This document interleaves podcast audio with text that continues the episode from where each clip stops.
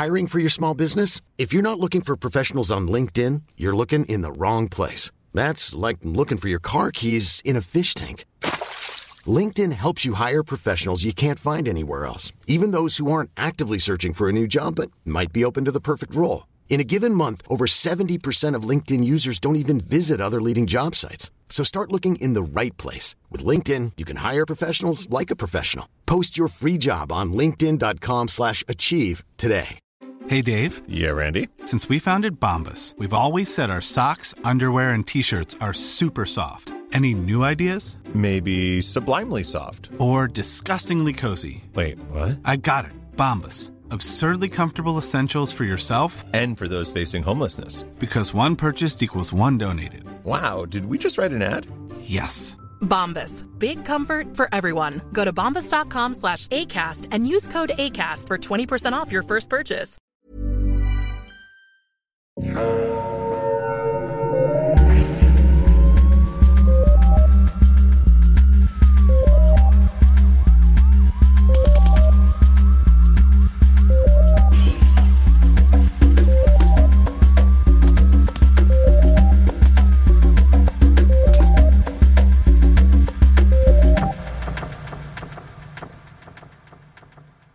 Bonjour tout le monde et bienvenue à Un peu de crime dans ton café, le podcast où on jase de crime en prenant un café. Je suis votre animatrice Audrey et je suis avec Catherine. Comment ça va Catherine? Bonjour, ça va bien parce qu'on a fini de parler de Rockterio pour toujours! Parce que Rockterio est en train de brûler en enfer. Yeah! C'était très déprimant cette histoire-là. Aujourd'hui, on va y aller avec un cas un peu plus ludique, euh, qui, qui va être pas mal moins intense et où on ne touche pas à des enfants, ce qu'on ce qu'on aime toujours. Touchez pas à des enfants, s'il vous plaît. Effectivement. Donc, Catherine, de quoi tu vas nous parler aujourd'hui? Mais aujourd'hui, je vais vous parler de quelque chose qui est, ben, c'est plus ludique, mais on va s'entendre que c'est ludique dans le contexte où on fait un podcast consacré au crime du Québec, tu sais. Que c'est pas des grosses jokes, hahaha, c'est quand même des histoires euh, où il y a des gens qui sont morts, mais c'est un truc qui est un peu plus absurde et euh, qui, moi, a vraiment euh, accroché mon œil quand je fouillais dans les vieux journaux. C'est l'affaire Claire Lortie. Ah ah! Alors aujourd'hui, pour nous accompagner, nous buvons un café qui vient de la brûlerie Luna Coffee, qui est située à Burnaby, en Oh. British Columbia. Oh, international! C'est c'est pas international, c'est le British Columbia. Je sais. International Canada! Pas le Britain ou le Columbia, le British Columbia. oh, the best, the best Britain. C'est the best Britain and the best Columbia. Et c'est un café qui a des notes de compote aux framboises et de gaufres belges. Je Oh! vous- Je vous jure que ça goûte ça. C'est vraiment Oh. bon. C'est très bon. C'est sucré, c'est euh, très velouté en bouche, mais c'est pas trop sucré que ça tombe sur le cœur. Bravo, Luna Coffee. Mon dieu, c'est comme un, un déjeuner complet dans une tasse. Exactement. Alors, je suis prête à commencer. Êtes-vous prête à mettre un petit peu de crème dans votre café? Mes oreilles sont toutes à toi. Alors, aujourd'hui, j'ai une histoire sordide pour vous et plein de détails de cours, parce que j'adore les détails de cours. C'est plus léger que les histoires de euh, mutilation et d'agression, on va s'entendre. D'abord, mes sources sont des vieux journaux que j'ai consultés sur le site de la BANQ numérique. Merci BANQ. Je me suis concentrée sur les articles de la presse, parce qu'il faut bien faire des choix des fois dans la vie, mais j'aurais eu le choix. C'est, euh, l'affaire Claire Lortie est un cas qui a été discuté énormément à l'époque et qui a fait couler beaucoup d'encre. Mais moi, je me suis concentrée sur les articles de la presse. Donc, laissez-moi mettre un peu de crime dans votre café. On commence. Première partie. Le terrain vague, puis cinq canuts. Yeah! C'est un beau mix, j'aime ça. N'est-ce pas? Ok, premièrement, mon petit disclaimer, euh, moi je dis 5 canutes, mon chum dit que ça se prononce 5 canus, mais j'ai pas le goût de l'écouter, fait que 5 canutes, ça va être la prononciation officielle pour l'épisode. Donc notre histoire commence le lundi 18 juillet 1983 à Saint-Sauveur, même pas 5 canutes. Rodolphe Rousseau, 37 ans, est parti en voyage de plaisance en Floride. Et pendant son absence, son amie Claire Lortie, avec qui il habite, euh, elle appelle un expert en excavation du nom de Gérald Pagé pour creuser un trou assez profond sur un lot abandonné situé à Saint-Sauveur. Demande raisonnable. Demande raisonnable, car Lortie est une avocate de 33 ans et elle est mère d'un petit bébé de 9 mois. Un tout petit bébé. Et Rodolphe et Claire habitent dans une maison à Saint-Canute. Yay! Mais Claire possède un lot à Saint-Sauveur et c'est là-dessus qu'elle fait creuser son maudit gros trou. Alors, elle dit au monsieur euh, d'excavation, je veux que tu me creuses un maudit gros trou dans mon backyard et Gérald de Pagé, qui est aussi le frère du chef de la police de Saint-Sauveur, Oh, ça tombe bien. ça tombe pas mal bien, il creuse le trou, bing bang, il repart avec ses affaires, bon. Comme ça qu'on creuse un trou, bing bang. bing bang, c'est On va se rappeler de, de notre premier épisode Assaut au cochon, euh, la dynamite, ça sert à beaucoup de choses. C'est ça, fait qu'il a juste mis un bâton de dynamite à terre, bang, ça fait un gros trou, puis Claire Lortie était contente. Yes, sir. Le lendemain, Claire Lortie engage un homme du nom de Charles Piché et quatre autres messieurs qui sont tous des amis de Rodolphe Rousseau. Elle les engage pour sortir un gros congélateur de son domicile, qui est situé au 9824 boulevard Saint-Canute à Saint-Canute.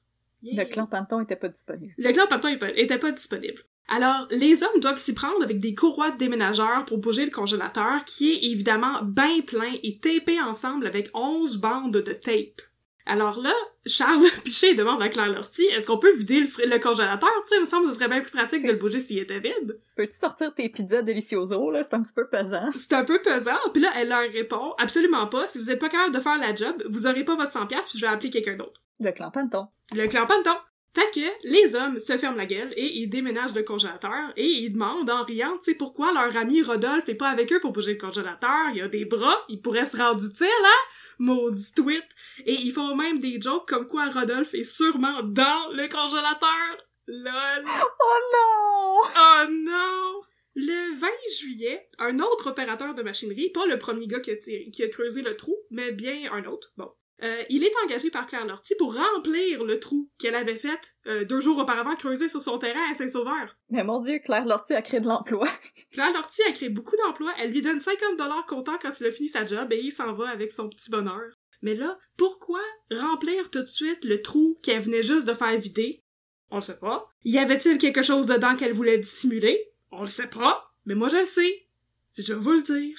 Oh Parce my que- god! Le lendemain, le jeudi 21 juillet 1983, la police locale de Saint-Sauveur est informée d'un enfouissement douteux. Oh! Je sais pas par qui exactement, mais il y a quelqu'un qui les appelle pour leur a-tu des dire... enfouissements legit?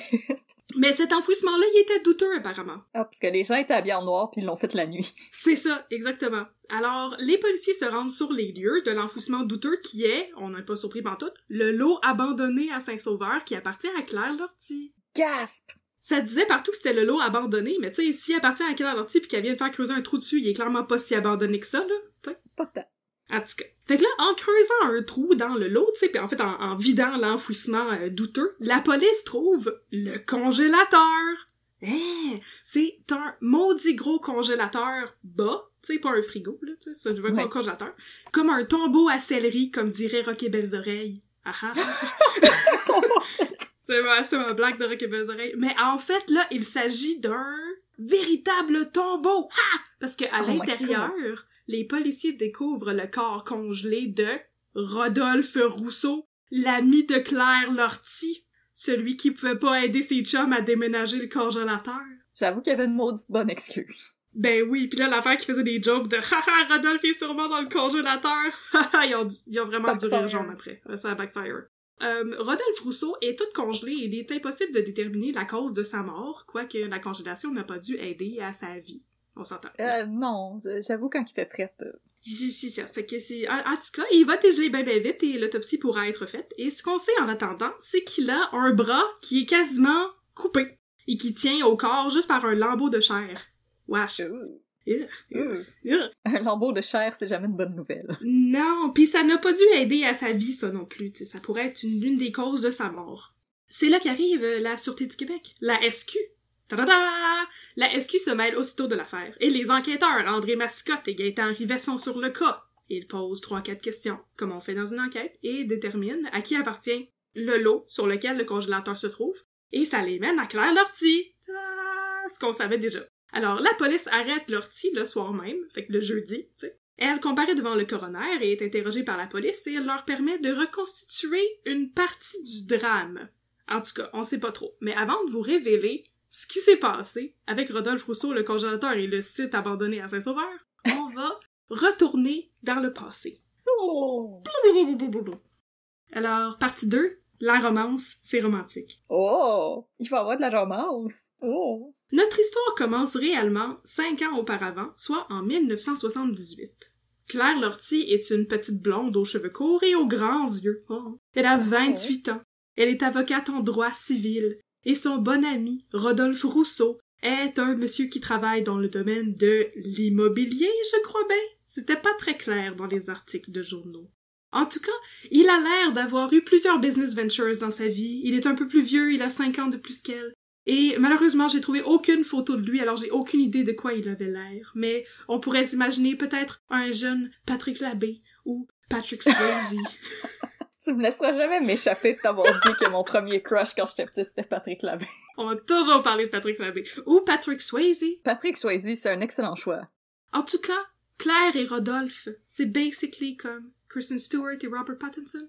Oh, Le couple de la décennie. le couple de l'année. Pas vraiment. En fait, ils ont une relation particulière, assez tumultueuse, parfois romantique, mais d'autres fois pas. Et là, dans les articles de journaux, ça dit que Rodolphe Rousseau est l'amant de Claire Lortie, mais des fois, ça dit seulement que c'est son compagnon ou son ami. On sait pas trop, mais on sait qu'ils ont possiblement été déjà liés romantiquement. Oh. Oh! Mais là, en tout cas, lorsque notre histoire commence en 1978, fait que 5 ans avant la mort de Rodolphe, Rodolphe veut acheter une maison à Saint-Canut. Pourquoi Saint-Canut, on se le demande. Mais il veut s'acheter une, une esti de grosse maison là-bas, ben belle et ben swell. Et le hic, c'est qu'il n'a pas une scène. Oh, j'avoue que c'est pas pratique. C'est pas pratique quand tu veux t'acheter une maison, alors il demande à sa bonne amie Claire Lortie, qui est avocate, et qui a de l'argent, de faire l'achat de la maison en son nom à la place. Et là, à ce moment-là, Claire, elle est pas la blonde de Rodolphe. Rodolphe a, selon les journaux, et je cite, une autre concubine. Est-ce qu'on peut retirer ce mot-là pour toujours, concubine? Mais c'était dans les journaux, fallait que je le dise. Fait que... bon, fait que là, il a une autre concubine et il emménage dans la maison avec son autre concubine. Mais là, quatre ans plus tard, en 82, Rodolphe se sépare de sa concubine et Claire emménage avec lui dans la maison à Saint-Camut, qui est la maison qu'elle possède de toute manière, tu sais. Ben, c'est à, à. Peut-être qu'elle l'aimait en secret depuis toujours, on sait pas. En tout cas, c'est le rêve, c'est la romance. Voilà. Les amants se retrouvent à la fin. Les amants se retrouvent à la fin et l'année d'après, ils meurent. Sauf que, Oh. c'est ça, ce n'est pas la romance. Quelques mois après le début de leur cohabitation, Rodolphe fait faillite. Pour la deuxième fois en trois ans. C'est Oh. beaucoup de faillites. C'est pas un bon score, ça. C'est pas un bon score. Non, non, c'est ça. Et c'est une faillite qui est estimée par les journaux à 25 000 dollars. Je voulais vous dire ça juste comme ça parce que moi j'ai aucune idée euh, à quel point euh, comment évaluer les faillites puis si c'est une bonne faillite ou une mauvaise faillite. Je, je sais pas non plus, mais il me semble que pour l'époque, 25 000, ça devait être pas pire. Ça devait être pas pire puis j'ai pas fait ajuster euh, le montant. Mais il y a d'autres montants dans l'histoire que j'ai fait ajuster avec l'inflation par rapport à la, la valeur Oh. euh, de l'argent d'aujourd'hui. T'as fait des maths. J'ai fait des mathématiques. Alors là, quand Rodolphe fait sa deuxième faillite en trois ans, il va voir son amie Claire, avec qui maintenant il habite, pour le sortir du pétrin. Et elle, apparemment, elle accepte de lui prêter de l'argent, puis de l'aider à se remettre sur pied. Puis là, il y a des membres de la famille de Claire qui vont aussi lui faire des prêts. Et, euh, ben, Rodolphe essaie de s'en sortir, mais il a un comportement qui est un peu erratique, pour dire ça de même. Il paraît qu'il boit beaucoup, qu'il est euh, assez irresponsable avec l'argent, pour citer les journaux, et qu'il a des pratiques sexuelles déviantes. Oh! Ouais. Oh! Ça, ça c'est mentionné dans beaucoup d'articles, mais c'est jamais vraiment expliqué ce que ça veut dire, donc j'en ai aucune idée. Il a des pratiques sexuelles déviantes. Ben, je, je pense que dans les, les, les médias grand public, il y a une pratique sexuelle déviante, c'est... euh, je pense que ça n'en prend pas beaucoup pour euh, froisser monsieur et madame tout le monde. Non, c'est ça. Alors, en tout cas, la relation entre Claire Lortie et Rodolphe Rousseau est pour le moins houleuse. Et avant d'être retrouvé dans un congélateur, ben, Rodolphe Rousseau était en voyage en Floride. Je vous l'ai dit, il était censé être en voyage en Floride pendant qu'elle faisait creuser le trou sur son terrain, tu sais. Méchant changement de température. Il, il était euh, en vacances en Floride avec une autre femme et ses enfants à cette femme-là. Shocking. Shocking! Alors, c'est pas trop clair c'était quoi sa relation et son statut par rapport à Claire Lortie au moment de sa mort. Et en plus de ça, ben, Claire Lortie, elle a un fils de 9 mois, mais ce n'est jamais dit si c'est l'enfant de Rodolphe Rousseau. En fait, selon Nathalie Petrovski, qui a écrit sur ce cas, Oh! le petit Lortie serait né, et je cite, d'un père inconnu. Fait qu'on est comme dans un roman de Balzac. Père absent, fils manqué. Oh, force, père inconnu! Bon, alors là, on est revenu à maintenant. Rodolphe est mort dans un congélateur. Tiens, voilà, c'est la fin de la belle histoire d'amour. Maintenant, les policiers mènent l'enquête. Et ils déterminent bien vite qu'ils devraient porter des accusations contre Claire Lortie pour le meurtre de Rodolphe Rousseau. L'enquête préliminaire se déroule du 4 au 6 août 1983 devant... Ok, j'ai écrit devant l'honorable juge Patente à gosse. Je- je pense que j'ai oublié de noter son nom. Que devant le- l'honorable juge Patente Tagos, Claire Lortie, qui est avocate, euh, ne se représente pas elle-même.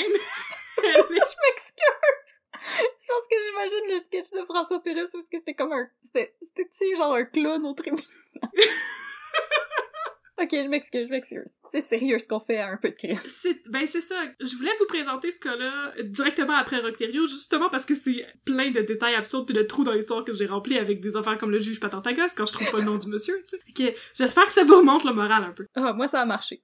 Elle est devant le- l'honorable juge Patentagos et elle décide de ne pas se représenter elle-même, même si elle est avocate, et elle est représentée par un charmant avocat du nom de Gabriel Lapointe. Le maître Lapointe est là tout le long, il est vraiment cool, et il est décrit par André Pépin de la presse comme étant, et je cite, un excellent tacticien et un brillant plaideur.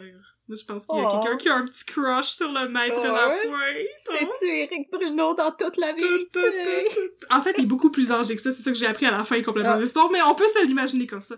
Lapointe demande une ordonnance de non-publication pendant l'enquête préliminaire, ce qui est tragique parce que ça veut dire que j'ai perdu bien du temps à relire les mêmes informations dans les coupures de journaux de l'époque, parce que personne n'avait le droit de publier de nouveaux détails pendant l'enquête. Ouais. Oh. Fait qu'il faisait juste résumer le cas sans arrêt. On trouvait un corps dans un congélateur, le congélateur était à Saint-Sauveur, puis c'est ça. Et l'arbre est dans ses feuilles, Marilyn Marilyn. En tout cas, pendant l'enquête préliminaire, puisque les journalistes ne peuvent rien écrire de pertinent, ils en profitent pour détailler l'apparence et les comportements de Claire Lortie à la place. Ah ben écoute. Ils décrivent comment ses cheveux sont placés, fait que là, elle est dépeignée, puis là, des fois, elle a l'air triste, mais des fois, elle a l'air confiante, puis des fois, elle a l'air forte. Puis là, elle porte des sandales, puis des fois, elle porte du mou, puis des fois, elle porte des blouses, puis des fois, elle porte des jupes. Puis là, c'est tout décrit en détail dans les journaux parce qu'ils ont rien de plus intéressant à raconter, il y a pas de détails qui peuvent sortir. Elle était une fashion icon. Puis à un moment donné, elle se cache la face dans un tricot quand les journalistes essaient de prendre des photos d'elle. Mais là, après ça, tout à coup, elle semble calme et reposée lorsqu'elle arrive au palais de justice pour la deuxième journée de son enquête préliminaire. Fait que là, tous les trucs de jupe, puis de sandales, puis de s'habiller en mou, puis tout, c'est toute la première journée. Oh, Seigneur. Hey, elle, avait, elle avait toute une garde-robe avec elle. C'est ça. Moi, je pense que, bon, dans le, dans le journal, faut que tu remplisses ton espace, tu sais, le plus de lignes que tu peux, puis quand t'as rien à dire, puis que tu peux pas spéculer sur euh, le fait que Claire Lortie aurait possiblement tué Rodolphe Rousseau slash chopé son bras, ben, tu sais, t'écris ce que tu peux. Fait que une parade de mode. Dans les journaux, puisque c'est ça, on peut rien écrire sur le cas, ben André Pépin est le monsieur qui avait un crush sur Maître Lapointe. Lui, il, euh, il écrit aussi à propos des, de la foule qui vient assister au procès, puis les gens qui viennent soutenir Claire Lortie. Parce que veut, veut pas, Claire Lortie était une avocate, qui était une avocate du droit civil, qui était bien connue dans son milieu, qui était respectée, puis il y a beaucoup de ses collègues, puis il y a aussi des membres de sa famille qui viennent lui témoigner leur sympathie. Et il et elle font ça, et je cite, en bravant l'interdiction d'une matrone et d'un gardien. Mais là, c'est pas un enfant, c'est quoi la forme de matrone? Je sais pas, j'ai pas compris, mais il y avait une matrone dans l'histoire.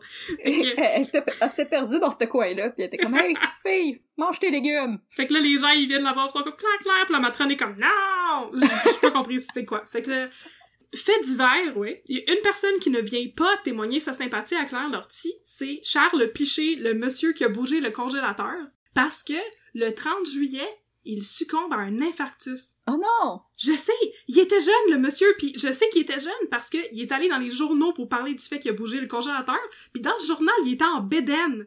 Puis il avait l'air d'un monsieur comme de 35 ans avec une moustache en bédaine en train de faire un témoignage à un journaliste. C'était un peu bizarre. C'est c'est comme ça qu'on fait des témoignages au journaux, en bédaine. C'était un, peu spécial. Mais en, tout cas là, il est décédé. C'est c'est bien dommage, fait qu'on n'aura jamais son côté de l'histoire. Mais on se rappellera de sa bédaine. On se rappellera de sa bédaine. Et là, le 6 août, fait qu'à la fin de l'enquête préliminaire, le maître Lapointe demande un non-lieu. Fait que là, un non-lieu, c'est quand un avocat demande à faire écarter une accusation sous prétexte que la couronne n'aura jamais assez de preuves pour faire condamner quelqu'un. Pour le dire avec des beaux mots que j'ai trouvés dans le dictionnaire, c'est une décision par laquelle le juge d'instruction déclare qu'il n'y a pas lieu de poursuivre en justice.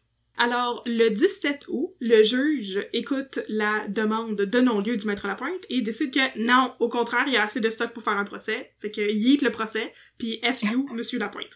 FU, la pointe. FU Lapointe. Et là, malgré le fait que sa famille, la famille de Claire Lortie, était prête à payer la caution de 100 000 dollars, 100 000 dollars! Il y, avait ça ready, genre, Il y avait que, ouais, ça, là, direct putain, comme sors ça. de prison. Il était prêt à payer sa caution de 100 000 Malgré ça, Claire Lortie doit attendre son procès en prison. Fait que là, apparemment, au Canada, la libération sur caution est à la discrétion du juge. C'est ce que j'ai, c'est ce que j'ai appris en lisant un article de Martha Ménard dans la presse. Et moi, j'ai fait confiance à Martha Ménard. L'honorable juge, qui là s'appelait Jean-Guy Boilard et non pas Monsieur Patentagos, et elle décide que Claire Lortie doit attendre en prison comme tout le monde, parce qu'étant donné la nature du crime, une libération sous cautionnement aurait pu ternir la confiance de la population en le système judiciaire et carcéral. Legit. Et aussi parce que ben, il y avait beaucoup de trous dans euh, dans l'enquête à ce moment-là, puis ils n'avaient pas nécessairement trouvé l'arme du crime, et ils avaient aussi peur que si Claire Lortie sortait de prison sous caution, elle aille essayer de se débarrasser d'armes et d'autres preuves incriminantes qui n'avaient pas encore été dénichées par la police. Fait ça. C'est oui, make sense, effectivement. Alors là, Claire Lortie reste en prison, et pendant tout ce temps-là, c'est sa sœur qui s'occupe de son petit bambin, de son petit enfant, parce qu'elle avait un petit garçon de 9 mois. Bon, là, on commence le procès. Fait au lieu de vous présenter ça en ordre chronologique, j'ai décidé de spice up your life et de vous présenter les arguments de la couronne d'abord, puis ensuite de la défense. Oh, comme ça on peut prendre des bêtes. Comme ça on peut prendre des bêtes. C'est là qu'on apprend qu'est-ce qui s'est passé exactement, comment Rodolphe Rousseau est mort. Ok, c'est le temps du big reveal de la mort de Rodolphe Rousseau. Il serait mort le 13 juillet. L'histoire de faire creuser un trou sur le terrain à Saint-Sauveur, c'était le 18 juillet. Oh. Ça faisait une coupe de jours. Donc il serait mort le 13 juillet et aurait été vraisemblablement tué à l'aide d'un objet contondant, comme un pied de biche ou une tête de hache, comme dans l'histoire de Rocterio. Ouais. Ouais. Il y a des gens qui prennent des notes. Et ensuite, Claire aurait essayé de le fitter dans le congélateur. Puis là, l'histoire du bras coupé, selon le médecin légiste, aurait eu lieu après la congélation. Oui. Parce qu'il fitait pas. Je sais On va tout l'apprendre en entendant la défense plus tard. Mais c'est ça. Oh, il, aurait, il aurait été congelé, puis elle aurait essayé par la suite de le démembrer. Mais il était déjà mort à ce moment-là. T'as-tu déjà préparé de la viande? T'as t'as coupes pas quand elle est congelée. Ben non, je sais bien. C'est pour ça que c'est un, c'est un peu spécial. là. Je suis pas... euh, En tout cas, vous allez voir les arguments de la défense par la suite, là, mais moi, je suis pas entièrement convaincue que c'était comme une affaire qui avait du bon sens, là, mais Claire Lancier essaie de justifier ça par la suite. Pièce à conviction numéro un de la couronne. Le congélateur. Le tombeau à céleri. On s'en rappelle, oui. On apprend dans le procès que, le, au début juillet 1983, Claire Lortie, elle appelle chez Sears pour acheter le maudit gros congélateur. Ah, le catalogue cire. elle regarde dans son catalogue Sears et elle appelle au Sears pour acheter le congélateur, mais là, on lui dit que le congélateur ne peut pas être livré le jour qu'elle désire, alors elle cancelle aussitôt sa commande. Et elle appelle chez Eaton. Oh, le centre Eaton! Elle appelle au centre Eaton pour en acheter un deuxième de la marque Viking qui va être livré Oh. à temps. Ouais. Merci Eaton pour vos services. C'est ça, elle voulait se le faire livrer en roche, là, son congélateur. Au point où elle a appelé à deux places différentes pour être sûre que le congélateur soit livré à temps. Mes pizzas delicioso! ça, ça pourrait dénoter un peu de préméditation, ou tu sais, elle savait un petit peu qu'il y avait un cadavre dont on voulait se défaire. Bon, c'est ça. Qu'il allait bientôt avoir un cadavre en sa possession. C'est exactement ça, parce que justement, euh, Rodolphe Rousseau meurt, il est mis dans le congélateur, il est congelé, il est sorti, il est quasi démembré, il est remis dans le congélateur, fait que là, c'est ça. Effectivement, elle a acheté, elle aurait acheté le congélateur avant la mort de Rodolphe Rousseau en préméditation. Mauvaise idée. Pièce à conviction numéro 2. La vidéo! Ouais, j'ai crié pour euh, rien. C'est bien faire un accent vocal. Ouais, c'est correct comme ça, je suis tout le temps là. T'es tout en alerte. Fait que le 7 octobre, pendant le procès, le maître Villemur, qui est l'avocat de la couronne, montre au jury un vidéo de reconstitution de crime sur le vidéo. Sur le vidéo ou la vidéo? La vidéo, La je vidéo. pense. Oh, il a, fait une reconstitution de crime comme à Canal D. Oui! Ok, on va recommencer ma phrase d'abord. La vidéo, le 7 octobre, le maître Villemur montre au jury une vidéo de reconstitution, voilà, sur la vidéo. Eh, voilà, ça fonctionne. Les jurys peuvent voir 12 femmes qui ont essentiellement le même gabarit que Claire Lortie tenter de soulever un homme du même gabarit que Rodolphe Rousseau et de le déposer dans un congélateur, oui, prouvant que Lortie aurait été pleinement capable de le faire. L'idée, c'est justement de démontrer qu'elle aurait été capable de tirer son corps de l'endroit de sa mort jusqu'au congélateur, puis de hisser le corps dans le congélateur. Des douze femmes, onze arrivent à soulever le corps. C'est quand même une pas pire bonne preuve, là. C'est quand même un beau film d'art et d'essai, ça. C'est c'est quand même un beau film, effectivement. Et là, durant l'après-midi, après avoir vu la vidéo, la, la cour part en field trip. Oh. Ma- Maître Villemur, l'avocat de la couronne, J'ai le demande... goût de prendre une marche. On- mais on va pas aller prendre une marche, on va aller prendre une ride d'autobus jusqu'à Saint-Canute pour aller au Oh, domicile. Oui, pour aller à l'endroit où Rodolphe Rousseau est mort, parce que Rodolphe Hiring for your small business? If you're not looking for professionals on LinkedIn, you're looking in the wrong place. That's like looking for your car keys in a fish tank. LinkedIn helps you hire professionals you can't find anywhere else, even those who aren't actively searching for a new job but might be open to the perfect role. In a given month, over 70% of LinkedIn users don't even visit other leading job sites. So start looking in the right place. With LinkedIn, you can hire professionals like a professional. Post your free job on linkedin.com slash achieve today. Rousseau aurait été tué à coups de revers de hache ou de pied de biche, whatever, dans le salon. Et ensuite aurait été descendu au sous-sol dans le congélateur, tu sais. Fait que là, ils font un field trip jusqu'au domicile de Saint-Canut pour faire des reconstitutions de scènes de crime et voir justement si l'histoire de la vidéo est crédible ou non. Par rapport à la distance, euh, la distance sur laquelle le corps aurait été tiré par une femme qui aurait tiré un homme, qui c'est ça. Et là, ça c'est bien belle fun. Le juge, le juge Bollard, il a peur que ça vire en open house, euh, entre, entre guillemets selon les journaux. Ouais, c'est Tout le monde venait me s'amuser à yeet un corps dans le frigo. Yeah! C'est un rave! Fait qu'il avait peur que ça vire en open house, le juge Boilard, mais il finit par accepter. Alors les jurys filent à travers la ville dans les autobus avec le juge, les avocats et euh, l'accusé. Et le tout est accompagné d'un cortège de la SQ et de journalistes. Oh non! Et là, il se rend à Saint-Canut pour voir la maison et Nathalie Petrovski. Oui, Nathalie Petrovski fait partie du cortège des journalistes et elle décrit la maison. Ok, laissez-moi vous lire ça, ça en vaut la peine. Malgré ses dehors modestes, le bungalow acheté il y a cinq ans par Claire Lortie révèle un confort cossu de nouveaux riches. Il y a de la moquette beige partout, même dans la cuisine. Pas la moindre tache, pas la moindre trace de sang. Des portes miroirs, des plafonds en stucco, un immense feu de foyer, des plantes, des abat-jours en macramé, un écran de télévision géant, des dizaines de bibelots égrenés sur les meubles en bois et les tables en verre. Les deux escaliers, car il y en a deux, qui mènent au sous-sol, sont tellement escarpés et étroits que tous les journalistes manquent de se casser la figure en les dévalant. Le sous-sol est encombré de meubles, de jouets d'enfants et même d'un nouveau congélateur. Les caméramans braquent leurs objectifs sur le coin retiré du sous-sol où pend une ampoule nue. C'est là que Claire Lortie avait fait installer son congélateur de rêve. Les journalistes sont maintenant silencieux. Fin de la citation. C'était beau, hein? Le congélateur de rêve! Elle l'a, là! Elle l'a, l'affaire Nathalie Petrovski. C'était bien écrit, ça. Eh mais c'est- c'est la maison la plus années 80 qu'on m'a jamais décrite, avec le tapis partout, puis comme le, pla- le plafond en stucco. Exactement, là. Tu sais, c'est- c'est tapis beige à grandeur, plafond en sucre, les escaliers pas pratiques, c'est quelque chose, là. C'est les années 80, là. Mais c'est ça l'affaire, c'est que dans la description, c'est ça, ça explique que c'est le charme cossu, puis là, on, quand tu, la, la maison, elle existe encore, vous pouvez aller la chercher sur Internet. Vous allez peut-être être déçus, parce que nos standards de maison cossu en 2020, là, c'est plus ça, là. C'est un, c'est un bungalow, fait que c'est une maison à un étage avec un sous-sol.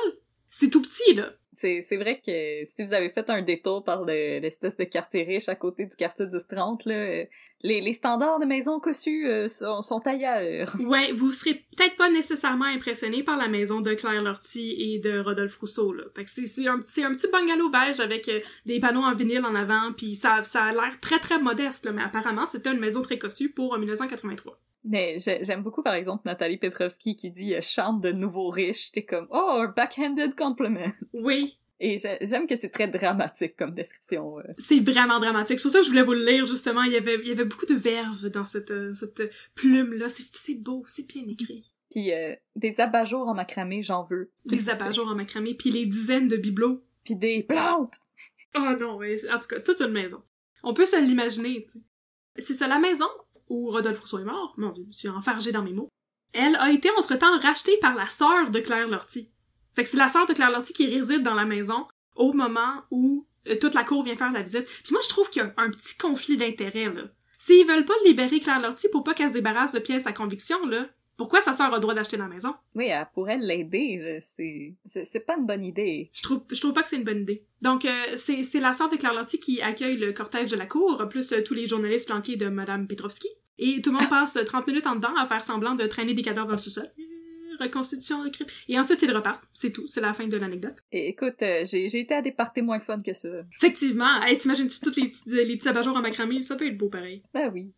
Rajoute, euh, rajoute une coupe de jello shot, là, t'as un party. t'as un mot du party. Fait que là, pièce à conviction numéro, je pense que c'est 3. Oui. Oui. 3 de la couronne. Les chèques. OK.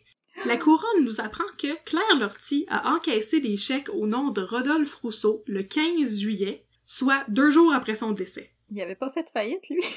Il avait fait faillite, mais, mais là, je vois que je vois pas les montants, je dois l'avoir écrit plus tard, fait que je vais vous le dire, puis au pire, je le répéterai, mais les chèques totalisaient quelque chose comme 1300 dollars en 1983, qui valait une affaire comme 10 000 dollars aujourd'hui. Oh, wow, ok. Une affaire comme ça. Mais je pense que les montants vont être plus tard dans mon histoire, mais c'est ça. Elle avait encaissé des chèques au nom de Rodolphe Rousseau, dans son propre compte de banque à elle, tu sais, totalisant une affaire comme 1330 dollars et quelques. Ouais. Pour résumer l'argument la couronne, Rodolphe Rousseau est mort, d'un coup en arrière de la tête. Claire Lortie aurait bing bang bing Rodolphe Rousseau, l'aurait tiré en bas des marches, Elle aurait yeet. elle aurait yeet, Rodolphe aussi.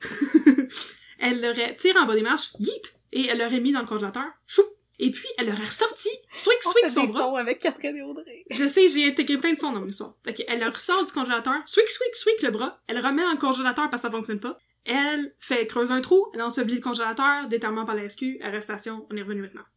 Alors, là, je vous ai présenté les arguments de la couronne. Maintenant, place à la défense. Vive le maître Lapointe. Lors de son élocution... D'ouverture, le maître Gabriel Lapointe essaie de plaider que ce n'est pas Claire Lortie qui a tué Rodolphe Rousseau. Oh non, non! C'est un tiers qui l'a tué. Et je cite, sous prétexte qu'il était alcoolique, insolvable, totalement irresponsable et qu'il s'est donné à des pratiques sexuelles bizarres. Fin de la citation. Il y, a- aucune raison valable là-dedans. What, what, what? Ouais, c'est ça, ça, je me dis. Et là, le juge Boilard lui dit, et je paraphrase, Ben voyons donc, maître Lapointe. Vous avez pas le droit de suggérer les traits de caractère de la victime, puis ça a pas rapport avec rien de rien, puis ça change rien au fait qu'il a été squeak. Paraphrasé.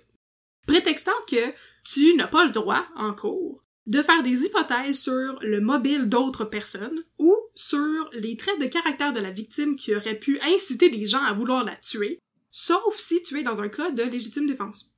D'accord. Oui, ça, ça, ça, c'est de bon sens quand même. Ça fait du sens. Ça fait du sens quand même. Fait que tu peux dire que, mettons, euh, une femme qui a été dans une situation conjugale ou a été euh, battue pendant très très très longtemps, puis son mari était alcoolique et violent et tout, aurait pu décider de, euh, ben, de le tuer, mais en riposte à de la violence. C'est de la légitime défense. Puis là, dans ce cas-là, ben, ça vaut la peine d'expliquer que son mari était quelqu'un qui avait des antécédents de violence. C'est ça l'explication. Sauf que ce cas-ci, c'est pas un cas de légitime défense. Rodolphe Rousseau n'avait pas attaqué Claire Lortie, il avait pas attaqué personne, il a été tué par un coup en arrière la tête. Il était pas en train d'attaquer personne, c'est ça. Donc.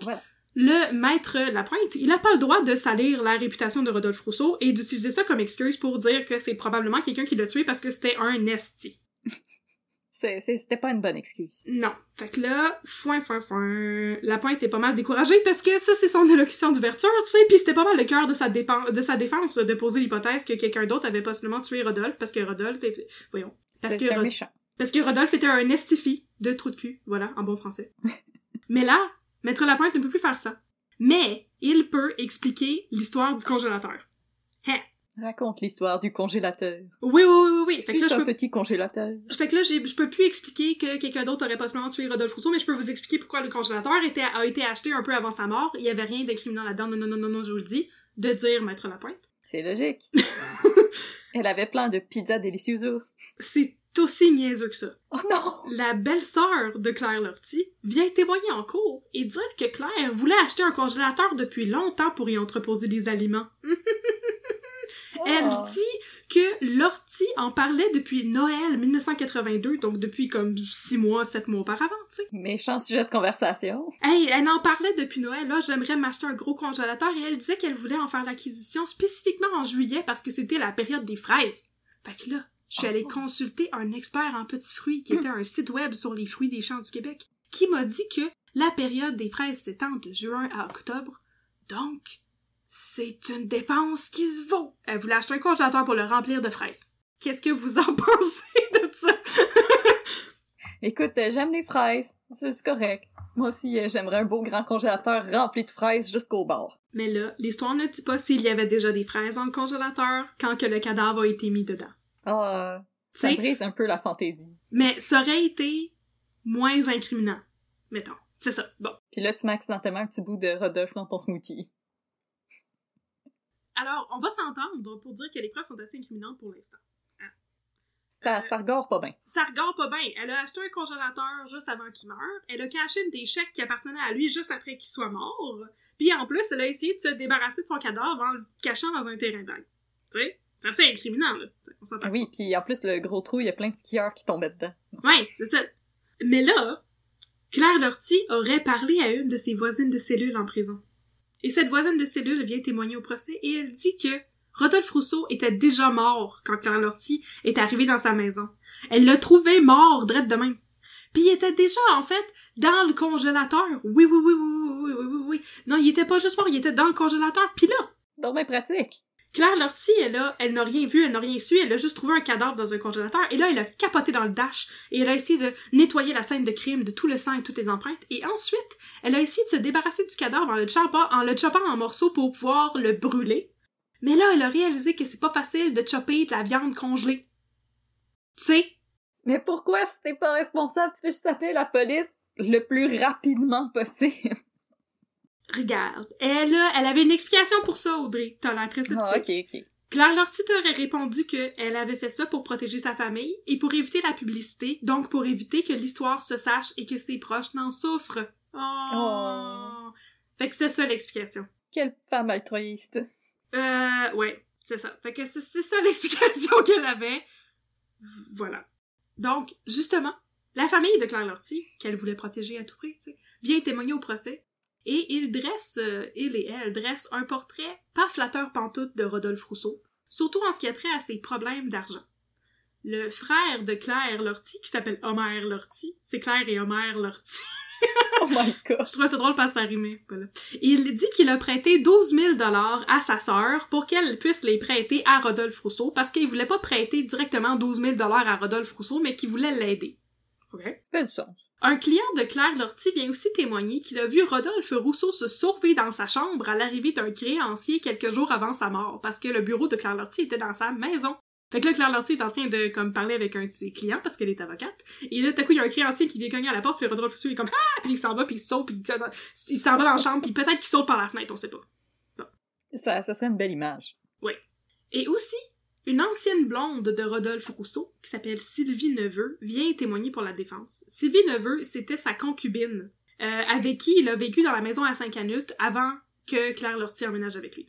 Et Sylvie Neveu raconte qu'elle a eu une relation avec Rodolphe Rousseau et qu'il lui a prêté de grosses sommes d'argent. Non, excuse-moi. Elle lui a prêté de grosses sommes d'argent, Ah. oui. Pendant qu'ils étaient en relation ensemble. Il y avait une assez grosse différence d'âge parce que quand ils se sont rencontrés, elle avait comme 17 ou 18 ans. Puis lui, il avait trentaine, là, avancée. Euh, wow, wow, wow! Ouais, ouais, non, c'est ça. Il y avait, euh, pas trentaine avancée, début trentaine, mais quand même une grosse différence d'âge. Et euh, elle était comme sa secrétaire pour sa compagnie. Puis là, il y avait toujours des problèmes d'argent, fait qu'elle lui prêtait de l'argent, tu sais. Puis elle lui prêtait de l'argent, qui, il, il prenait de l'argent, en fait, sur sa paye, tu sais, pour euh, régler ses problèmes de dette. Et qu'en plus de ça, elle faisait sa job à sa place parce que lui, il partait des projets immobiliers, puis il les menait pas à terme. Fait qu'il lui demandait de prendre la responsabilité de superviser les projets immobiliers. Ok, quand une jeune fille de 17 ans est plus responsable que toi quand t'as comme mi-trentaine ou trentaine avancée, il- réévalue ta vie. C'est quelque chose, hein? C'est vraiment quelque chose. Puis elle aurait même vendu son Transam pour pouvoir lui acheter un camion à Rodolphe Rousseau. Ben voyons donc. Ça, c'est de l'amour. Mesdames, gardez vos transams. Gardez vos Transam puis vos chèques de paye. Puis on comprend que l'idée de Maître Lapointe et la défense, c'est de démontrer que Rodolphe est un tout croche, mais de manière euh, détournée, parce que Maître Lapointe n'a pas le droit de le dire directement. Et qu'il s'est probablement fait euh, zwick zwick par plusieurs ennemis qui auraient voulu le bang bang en arrière de la tête avant de le cacher dans un tombeau à céleri. Oh, comme dans Agatha Christie. Oui! Alors, c'est ce qui conclut le procès. Pour résumer, la couronne dit que Claire Lortie a tué Rodolphe Rousseau pour hériter de la maison, qui était en son nom anyway, pour lui voler des chèques totalisant un montant de 1300 dollars, ce qui, ajusté pour l'inflation d'aujourd'hui, est à peu près 3000, pas 10 000. Je suis désolée, c'était pas ça, c'était pas 10 000 par Ah, ok. J'étais comme, oh, l'inflation, wow! c'était bien moins pire. Donc c'est ça, un, des chèques totalisant un montant de 1300 dollars et la défense en revanche dit que Claire Lortie a trouvé un cadavre déjà mort dans un congélateur déjà là qu'elle a pas bougé, qu'elle a pas rien fait et qu'elle aurait essayé de mop up la scène de crime et de chop up le corps pour s'en débarrasser, pour se protéger elle-même et protéger sa famille et son bambin de 9 mois. Yay! Maître Lapointe, le beau Maître Lapointe, il conclut qu'il n'y a pas de mobile clair pour le meurtre de Rousseau. If the glove does not fit, We must acquit Claire Lortie. She does not have a mobile. Alors, est-ce Ah. que tu veux, est-ce que tu veux euh, deviner euh, qu'est-ce qui s'est passé avec euh, à l'issue du procès? Est-ce qu'elle a été condamnée? Est-ce qu'elle a été retrouvée coupable, non coupable? Hmm, Innocente. bonne question. Hmm, J'aurais tendance à dire coupable. Eh bien non. Oh! I know. Le 18 octobre, Claire Lortie est acquittée. Donc le jury Oh. n'a pas trouvé qu'il y avait assez de preuves pour dire qu'elle avait tué Rodolphe Rousseau. Mais Non, c'est pas de sa faute, le cadavre il était déjà mort. Non, c'est ça. Parce que ce procès-là était uniquement pour le chef d'accusation de meurtre prémédité, avec l'histoire du congélateur et tout ça, et que l'histoire du démembrement n'entre pas en ligne de compte, ni l'histoire d'encaisser des chèques qui appartiennent à quelqu'un d'autre. Tout ça, ça va être d'autres procès. Mais pour l'instant, elle est acquittée, acquittée, pardon, et elle doit quand même retourner en prison en attendant son deuxième procès. Le 28 octobre, elle a son deuxième procès, qui était euh, un procès pour entrave à la justice, parce qu'elle avait tenté de faire disparaître une scie, avec laquelle elle avait essayé de chop chop son bras, une hache avec laquelle elle avait essayé de chop chop son bras, une mallette, que j'ai pas trop compris, et les pantalons ensanglantés de Rodolphe Rousseau. Oh non, il a retrouvé pas de pantalon! Il était pas de pantalon en plus, Oh avec non! pas de bras, pas de pantalon dans le congélateur. Ça allait donc Hey, ça va mal. pas bien. Il y avait vraiment pas de chocolat, lui. Fait qu'elle avait, il y avait vraiment pas de chocolat, puis elle avait essayé de faire disparaître toutes ces, euh, toutes ces pièces à conviction là. Donc elle a plaidé coupable à entrave à la justice. Et même si elle plaide coupable, ben son brillant avocat, Maître Lapointe, convoque des témoins pour prouver qu'il y avait des circonstances atténuantes, mettons. Il convoque un psychiatre qui dit que si Claire Lortie a réagi de la sorte en trouvant le cadavre, si elle a décidé de essayer de le chopper puis de tout nettoyer la scène de crime pour plus qu'il sang nulle part puis plus de traces, c'est parce qu'elle a fait une crise d'anxiété aiguë qui entravait ses capacités mentales supérieures. Euh, en gros, elle a paniqué. En gros, elle a paniqué et euh, ben, le juge, euh, qui s'appelle François Baudouin, il n'y croit pas une seconde. Et elle est condamnée à deux ans de pénitencier pour entrave à la justice. Le juge met l'accent sur le fait que sa condamnation est punitive plutôt que réhabilitative parce que ben il dit ça, il dit qu'il fait ça pour envoyer un message et souligner la gravité du geste commis par Madame Lortie. Ça veut dire, si tu trouves un cadavre, tu peux pas juste mop up une scène de crime puis t'en tirer. Non. Mais là, c'est toujours pas fini l'histoire. là. Mais ça s'en vient, on, on achève là, on achève vraiment, ça s'en vient. Ah, c'est correct, je suis suspendue à tes lèvres. Fait que là, le euh, 12-13 décembre, la couronne, avec encore Maître Villemur, euh, dépose de nouveaux chefs d'accusation pour outrage à un cadavre et encaissage de chèque qui n'est pas à toi. Apparemment, la peine maximale pour avoir encaissé un chèque qui n'est pas à toi est de 10 ans de prison et 5 ans pour avoir outré un cadavre. Je trouve ça bizarre, là. Euh, voler des chèques, tu fais plus de prison que de gosser avec un cadavre. C'est spécial pareil, hein. Fait que c'est ça. Faites attention, les enfants. C'est ce que j'ai écrit dans mon script. Restez loin des cadavres et des chèques qui sont pas à vous. Touchez pas à ça, mettez pas, mettez pas vos empreintes là-dessus. Non, mettez pas vos enfants. Essayez pas de le cacher. Fait que là, pour l'affaire des chèques, son avocat essaie de convaincre tout le monde que c'est commun dans un couple d'encaisser un chèque au nom de son significant other. Permettez-moi d'en douter fort fort, monsieur, monsieur Lapointe. Fait que à l'issue du procès, ben, euh, elle est trouvée coupable d'outrage à un cadavre et d'encaissage de chèque qui n'est pas à toi et condamnée à deux ans de pénitencier. Elle est libérée en mars 1985. Mais ce n'est pas la fin pour Claire Lortie. Parce que, après avoir été trouvée coupable d'entrave à la justice, elle est menacée d'être radiée du barreau. Tu sais, Ah, ben oui, hein. c'est ça. Elle reçoit une sanction disciplinaire, euh, la radiant temporairement du barreau, le 27 mars 1985, fait que juste après qu'elle soit sortie de prison. Elle est censée être radiée pour 4 mois, mais en fait, je sais pas comment ils calculent les mois, parce qu'elle est radiée jusqu'à la fin janvier 86. Pas 4 mois pantoute, c'est quasiment un an, là, ça. Sans, sans compter tes vacances puis tes heures de pause. Ah, j'imagine.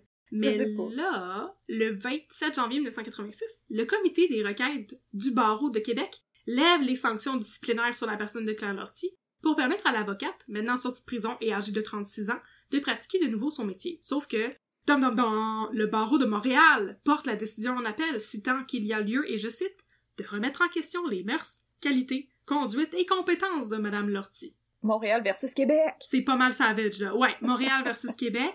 Puis là, euh, Québec est comme non non, on veut pas vous entendre pantoute. Ils soumettent euh, le barreau de Montréal soumet sa requête à la décision du comité. Pardon. Le barreau de Montréal soumet sa requête au tribunal du travail. Bon, c'est ça, whatever that is. Et le tribunal du travail refuse de les entendre. Mais là, les procédures d'appel n'ont pas été respectées parce que les juges sont obligés d'entendre tous les points de vue d'une histoire avant de décider si oui ou non ça vaut la peine de la radier ou non. Fait que là, euh, l'histoire retourne au barreau de Québec, sioup, puis là, ça fait comme un tour, là, c'est le bureau de Montréal, le comité des tribunaux, blablabla, le comité du travail, puis là, ça fait bon. Puis là, finalement, le barreau rend sa décision, et Claire Lortie retrouve officiellement le droit de pratiquer le droit. Tada! Yeah. Et là, c'est la fin de l'histoire. Mais où sont-ils maintenant? Ah! Que sont-ils devenus? Qui sont-ils devenus? Rodolphe Rousseau est encore mort? Ah, J'avais tellement espoir pour lui. En 1992, une dame du nom de Carole Marie Allard écrit un livre sur l'affaire Claire Lortie. Fait que là, ça revient dans le journal. Oh, l'affaire Claire Lortie. Puis là, en 1999, le charmant maître Lapointe meurt d'un cancer du pancréas. Oh. Je sais, juste pour finir sur une note triste, hein, pour monsieur. C'est ça. Il avait 70 ans. Ah. Et Ah. Claire Lortie pratique toujours... euh, Je, n'ai pas réussi à trouver d'autres traces de Claire Lortie après sa réinsertion au barreau en 1986. On dirait qu'elle a repris sa vie comme avant, après avoir purgé sa peine de prison de deux ans. Et c'est tout! C'était l'affaire Claire Lortie. Voilà! C'était euh, rocambolesque. C'était rocambolesque, n'est-ce pas? Un peu triste, parce qu'il y avait quand même un cadavre, Oui, oui. mais assez absurde, parce qu'il y avait plein de détails incongrus. Oui, euh, je, je pense que j'ai surtout aimé l'histoire de, des 12 madames qui ont refait la scène. pour prouver que c'est possible. Mais c'est, c'est très intéressant. Puis il y avait aussi à ce moment-là, c'est ça, il y a plein de détails de cours que je me suis dit, mon Dieu, les gens vont être tannés d'entendre des maudits détails de cours, on m'a coupé ça, tu sais. Mais il avait fait venir des, des médecins pour parler des effets de l'adrénaline sur le corps. Puis comme si t'as une poussée d'adrénaline, est-ce que ça va comme changer la manière dont tu est-ce que ça va accroître tes capacités physiques puis tu vas être plus capable de porter un cadavre, tu sais. Puis il y avait un membre du jury qui avait dit oui, mais tu sais, dans la simulation, il transporte un homme qui est vivant, tu sais, puis un cadavre, ben il y a la rigueur mortis, puis le cadavre, il, est raide, puis il est plus lourd. Est-ce que c'est vraiment une bonne reconstitution? Puis là, apparemment, Claire Lortie, elle aurait eu un petit sourire en coin. Oh! Elle pensait que c'était dans la poche et que, justement, il venait de perdre le jury avec cette explication-là, parce qu'effectivement, le poids d'un homme vivant puis le poids d'un cadavre, c'est pas la même chose. C'est c'est vrai que en plus une personne vivante peut utiliser ses abdos pour être un petit peu moins euh, lourde. Ouais, pour, tu sais, tu te forces à être mou, tu sais. Ouais, ben ou euh, quand tu utilises ta- ton corps, tu peux comme transférer ta force à l'autre personne. Donc carrément aider l'autre personne à te lever. Ouais. C'est comme quand quelqu'un est à terre puis tu dis Hey, aide-moi à t'aider. C'est ça, aide-moi à t'aider, là, ou que je te relève. Ouais, puis que je te pitch dans un congélateur. Donc voilà, c'était la magnifique histoire de Claire Lortie. J'espère que vous avez apprécié. Ah, c'était euh, c'était rocambolesque et je pense que c'était définitivement un bon euh, palette cleanser après l'histoire de Rockterio de la semaine passée. N'est-ce pas que ça fait du bien? Ah, ça fait du bien. euh, on a pu euh, rire un petit peu et se régaler de l'écriture de Nathalie Petrovski, qui euh, avait l'air de thirster un petit peu après la maison de Lortie. Qui avait donc un don pour décrire les abat-jours en macramé et les plafonds en stucco. Et les portes euh, en miroir. Les portes en miroir, c'est vrai. Les Y tableaux a encore des gens qui ont des portes en miroir? Les escaliers étroits. Mais dans ce temps-là, là, toutes les portes de garde-robe étaient en miroir. Ah, absolument. Mais oui, absolument. Vous tu Ben peux oui, t'en regarder quand tu te changes. Voyons donc. C'est la mode! C'était la mode. Si vous avez encore des portes de garde-robe en miroir ou si vous voulez juste communiquer avec nous, euh, nous proposer des sujets d'épisodes, euh, nous dire, euh, nous raconter des histoires à vous d'extraterrestres, de fantômes ou de, de crimes, euh, ou si vous voulez nous recommander des cafés, écrivez-nous à un peu de crime at gmail.com et sinon on vous invite à nous suivre sur les réseaux sociaux, sur Facebook at un de crime et sur Instagram at un peu de crime dans ton café où vous pouvez voir nos différentes annonces, profiter de nos bandes annonces et euh, jouer à essayer de deviner ça va être quoi nos prochains épisodes. Et sinon, on vous dit à la semaine prochaine pour un autre épisode d'un peu de crime dans ton café. Merci tout le monde, bye là! Bye!